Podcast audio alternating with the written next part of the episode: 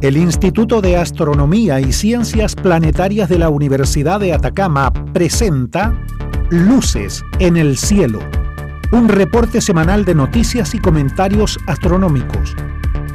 Con Katy Vieira, astrónoma y académica de la Universidad de Atacama, que nos trae además una agradable selección musical para amenizar este recorrido. Póngase cómodo porque ya comienza Luces en el Cielo.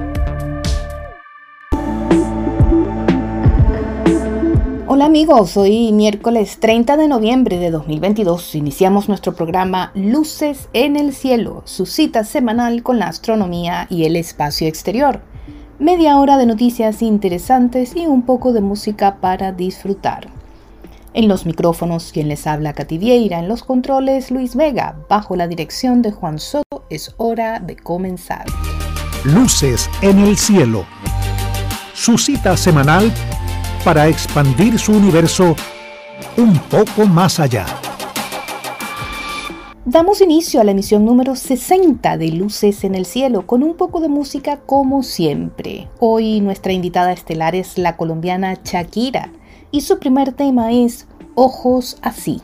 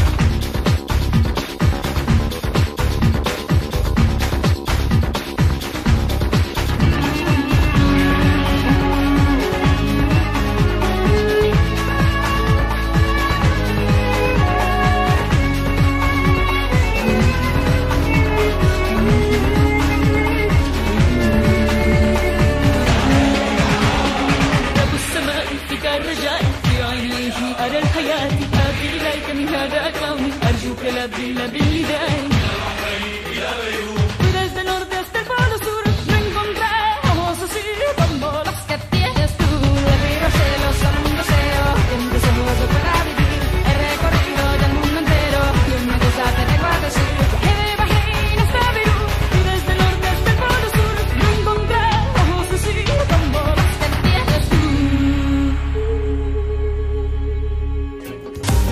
En la noche oscura de Atacama, el universo abre sus puertas para que usted lo recorra con su mirada, junto a nosotros, en Luces en el Cielo.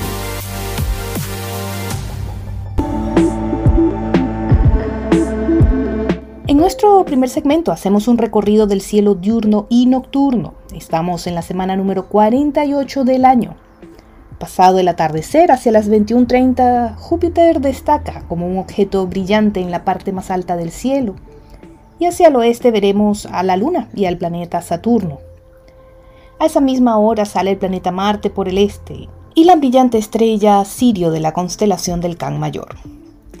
A las 4 de la mañana veremos la porción menos brillante del disco galáctico atravesando el cielo de noroeste a sureste, destacando las constelaciones de la Cruz del Sur y el par de estrellas brillantes de Alfa y Beta del Centauro, también hacia la dirección sur del cielo. Hoy la Luna está exactamente en cuarto creciente, ubicada a medio camino entre los planetas Saturno y Júpiter, y visible desde las 13.30 de esta tarde hasta las 2.30 de la mañana de mañana. El Sol con cuatro grupos de manchas visibles, todas con muy poca probabilidad de tener actividad solar. Recuerde nunca observar el Sol de forma directa y siempre usar los lentes para eclipse solar en perfecto estado. Y un 30 de noviembre, pero de 1602, hace 420 años, Galileo Galilei hizo la primera observación telescópica de la Luna. Galileo no fue la primera persona en apuntar un telescopio a la Luna. El matemático inglés Thomas Harriot lo había hecho cuatro meses antes, pero solo vio una extraña mancha. Galileo, en cambio, vio montañas y cráteres lunares e hizo mapas topográficos estimando las alturas de las montañas. La luna no era lo que desde la antigua Grecia se decía, una esfera translúcida y perfecta, sino que estaba más bien llena de imperfecciones.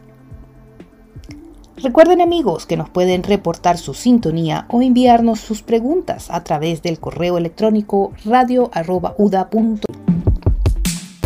Luces en el cielo, la revista radial astronómica de Atacama, todos los miércoles a las 11 de la mañana por Radio Universidad de Atacama, 96.5 FM.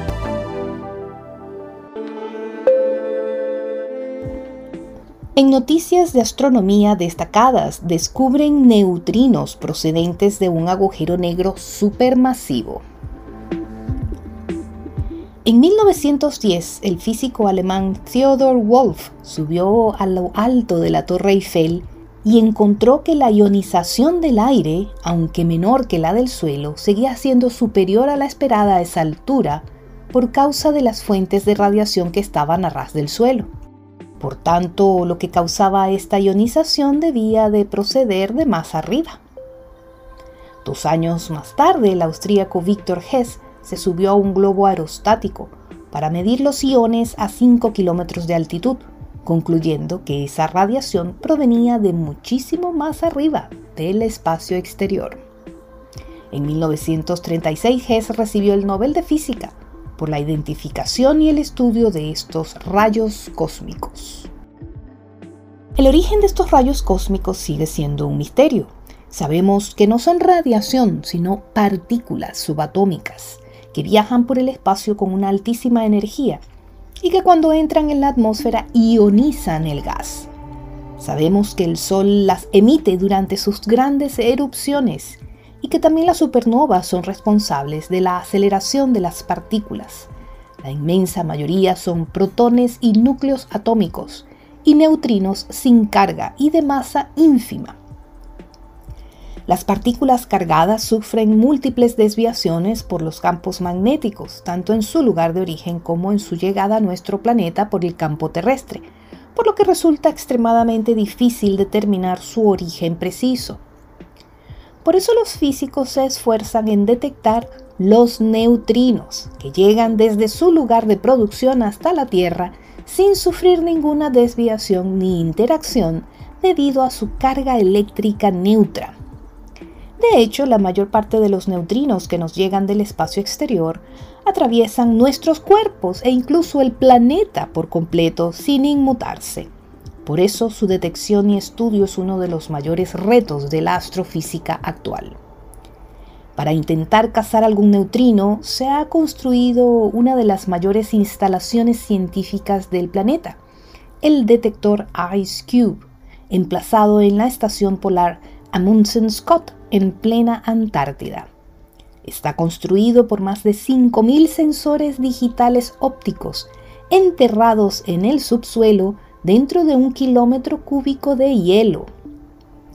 Estos fotomultiplicadores están desplegados a lo largo de cuerdas verticales y son capaces de detectar los minúsculos destellos de luz azul que se producen cuando un neutrino al atravesar el hielo, en alguna rarísima ocasión, interactúa con una molécula de agua. La mayor parte de los neutrinos atraviesa el hielo como si nada. Ice Cube se terminó de construir en 2011 y dos años más tarde se anunció la detección de dos neutrinos, apodados Bert y Ernie, y que probablemente procedían de más allá del sistema solar pero tuvimos que esperar seis años más para anunciar la detección del primer neutrino de un origen astrofísico claro. Dada inmediata la alarma a todos los telescopios terrestres y espaciales, el satélite Fermi, equipado con un detector de rayos gamma, identificó el origen de este neutrino en una galaxia muy distante, que contiene un brote muy violento de rayos X y gamma. Y este año, 2022, se encontró que de entre todos los neutrinos detectados entre 2011 y 2020, hay un exceso de 79 neutrinos de alta energía que provienen de una dirección muy particular, una galaxia sumamente activa que se encuentra a tan solo 46 millones de años luz de distancia en la dirección de la constelación de la ballena. NGC 1068 o Messier 77 se conoce desde el siglo XVIII y es uno de los objetos favoritos para los astrofotógrafos. En su región central se encuentra un agujero negro supermasivo de decenas de millones de masas solares, y desde allí se producen fuertes emisiones de rayos X y rayos gamma. Se piensa que las partículas cargadas son aceleradas por los intensos campos magnéticos del entorno, alcanzando altísimas energías. Estas partículas al colisionar con el material circundante producen los neutrinos, también muy energéticos, y algunos de estos son los que han sido detectados finalmente en la Antártida. Continuamos ahora con una segunda canción de nuestra invitada musical. Shakira interpreta Te aviso, te anuncio.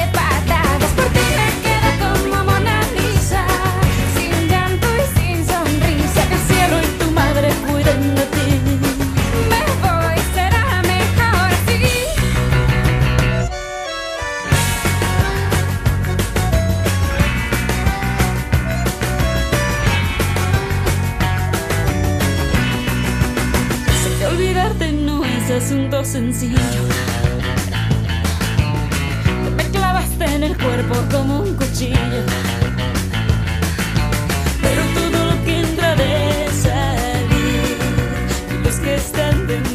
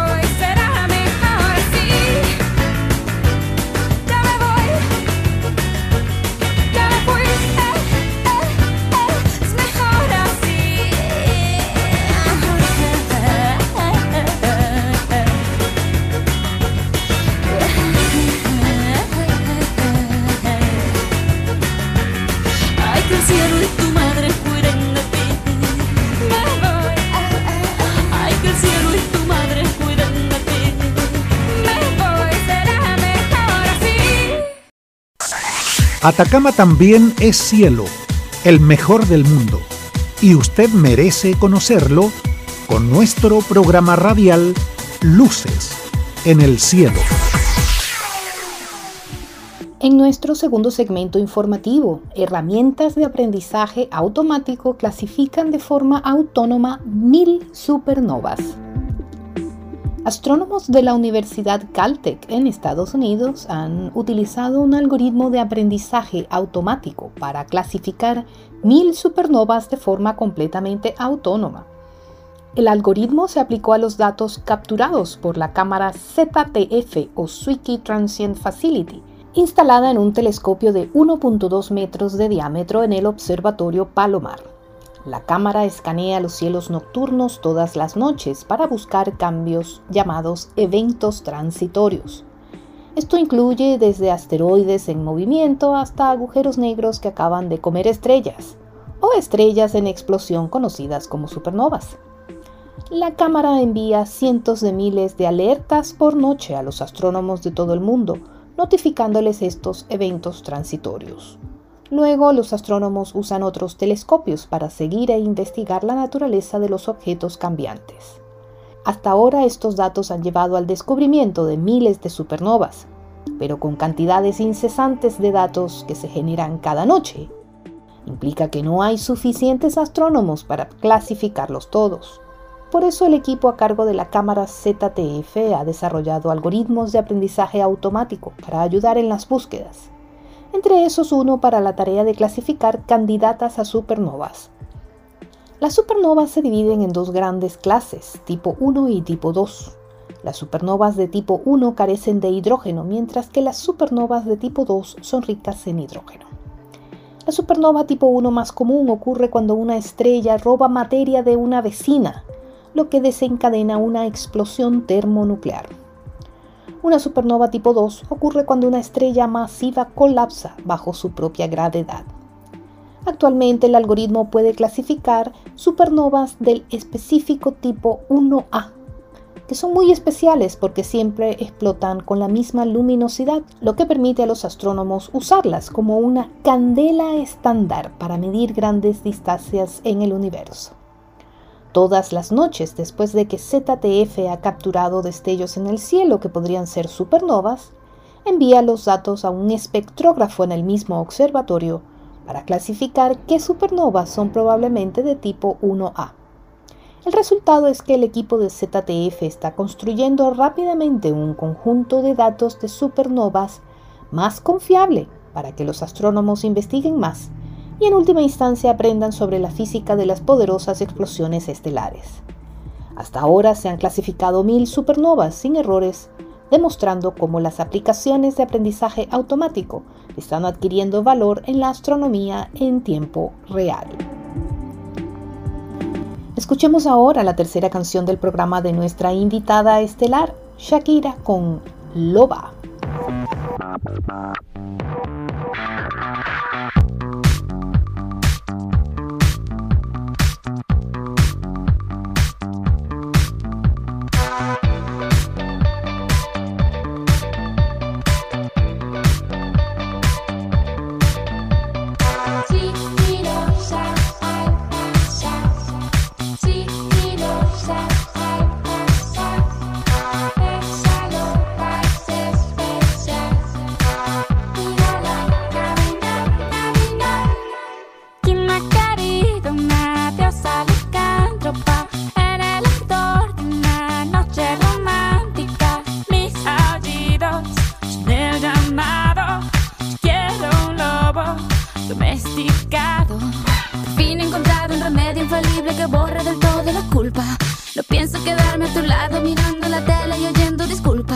La vida me ha dado un hambre voraz y tú apenas me das caramelos. Me voy con mis piernas y mi juventud por ahí aunque te maten los celos.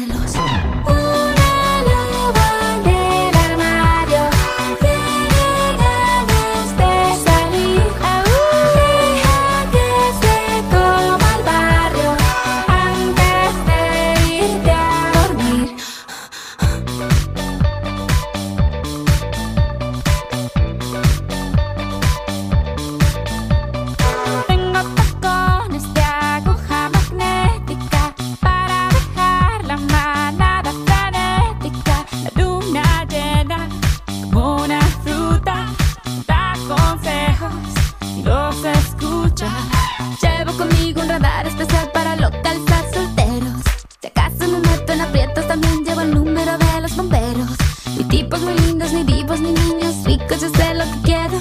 Pasarla muy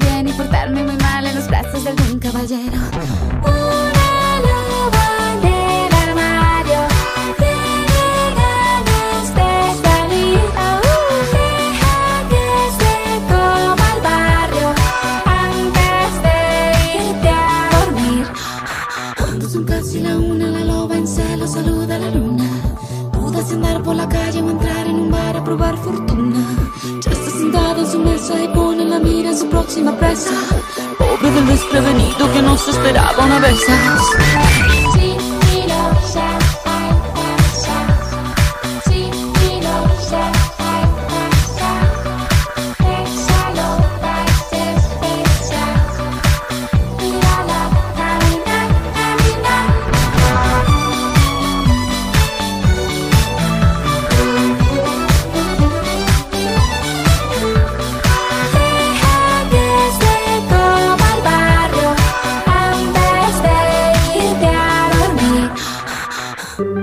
Entre el cielo y la tierra no hay nada oculto. Pero más allá del cielo, hay mucho por descubrir. Acompáñenos para aprender qué son las luces en el cielo. En nuestro tercer segmento de noticias, Artemis, tal vez la última misión con astronautas. Neil Armstrong dio su histórico pequeño paso en la Luna en 1969 y luego de tres años de visitas no volvimos más. Desde entonces, cientos de astronautas han sido lanzados al espacio, principalmente a la Estación Espacial Internacional que orbita la Tierra. Ninguno se ha aventurado a más de unos pocos cientos de kilómetros de distancia. Sin embargo, el programa Artemis, dirigido por Estados Unidos, tiene como objetivo llevar a los humanos a la Luna esta década. Artemis 1 ya está en su camino de regreso a la Tierra como parte de su primer vuelo de prueba, dando la vuelta a la Luna. La misión Artemis utiliza el nuevo sistema de lanzamiento espacial de la NASA, el cohete más poderoso jamás creado, y cada lanzamiento tiene un costo promedio de 3 mil millones de dólares. Si le parece caro, la misión Apolo en comparación fue muchísimo más costosa, pero hoy día la rivalidad entre superpotencias ya no puede justificar gastos masivos. Otra diferencia relevante entre las eras Apolo y Artemis son una mejora asombrosa en la potencia informática y la robótica, como lo prueban el conjunto de rovers en Marte. Perseverance, el último explorador de la NASA, puede conducirse a sí mismo a través de terreno marciano rocoso con solo una guía limitada de la Tierra. Las mejoras en sensores e inteligencia artificial permitirán que los propios robots identifiquen sitios particularmente interesantes, desde los cuales recolectar muestras para regresar a la Tierra. En las próximas décadas, la exploración robótica de la superficie marciana podría ser casi autónoma. Proyectos de ingeniería como el sueño de los astrónomos de construir un gran radiotelescopio en el lado oculto de la Luna, libre de interferencias de la Tierra, podrían ser construidos por robots que pueden permanecer todo el tiempo en su lugar de trabajo.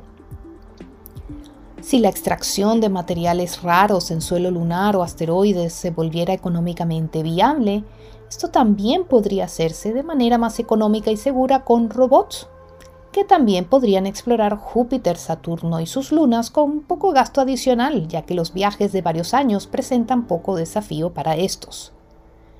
Algunas de estas lunas podrían albergar vida en sus océanos subterráneos, así que enviar humanos allí podría ser una mala idea. Podrían contaminar estos mundos con microbios de la Tierra. Los astronautas de las misiones Apolo fueron héroes, aceptaron altos riesgos y llevaron la tecnología al límite. En comparación, los viajes cortos a la Luna en esta década, a pesar del costo de 90 mil millones de dólares del programa Artemis, parecerán casi rutinarios. Se requerirá algo más ambicioso como un aterrizaje en Marte para provocar un entusiasmo público a la escala del Apolo. Pero tal misión bien podría costarle a la NASA mil millones de dólares un gasto cuestionable cuando estamos lidiando con una crisis climática y pobreza en la Tierra. El alto precio es el resultado de una cultura de seguridad desarrollada por la NASA en los últimos años, en respuesta a los desastres del transbordador espacial en 1986 y 2003, cada uno de los cuales mató a siete civiles a bordo. Dicho esto, el transbordador, que tuvo 135 lanzamientos en total, logró una tasa de fallas por debajo del 2%. Sería poco realista esperar una tasa tan baja de fracaso para una misión a Marte, que duraría dos años completos y donde el apoyo de emergencia es mucho menos factible. Y ahora hay un factor nuevo, un fuerte sector privado de tecnología espacial. Es posible que los futuros vuelos espaciales tripulados de larga duración sean privados y estén preparados para aceptar altos riesgos y habrá buscadores de emociones y aventureros dispuestos a aceptarlos. Algunos ya se han inscrito a un viaje de solo ida propuesto en el pasado. De modo que hay quienes plantean que Artemis sea tal vez la última misión de astronautas de la NASA. Solo en el cielo más oscuro brillan todas las estrellas, como luces en el cielo. Amigos, hemos llegado al final de Luces en el Cielo, su programa de astronomía en Radio Universidad de Atacama. Puede escucharnos nuevamente esta misma noche en nuestra retransmisión a las 22.30 y también por internet a través de nuestro podcast Luces en el Cielo Radio UDA en Spotify. Los esperamos el próximo miércoles desde el desierto de Atacama, bajo los cielos más limpios del mundo en la frecuencia modulada 96.5. Hasta la próxima. El Instituto de Astronomía y Ciencias Planetarias de la Universidad de Atacama presentó Luces en el Cielo con Katy Vieira. Te esperamos el próximo miércoles en este mismo horario por Radio Universidad de Atacama 96.5 FM. Luces en el Cielo, su cita semanal para expandir su universo un poco más allá.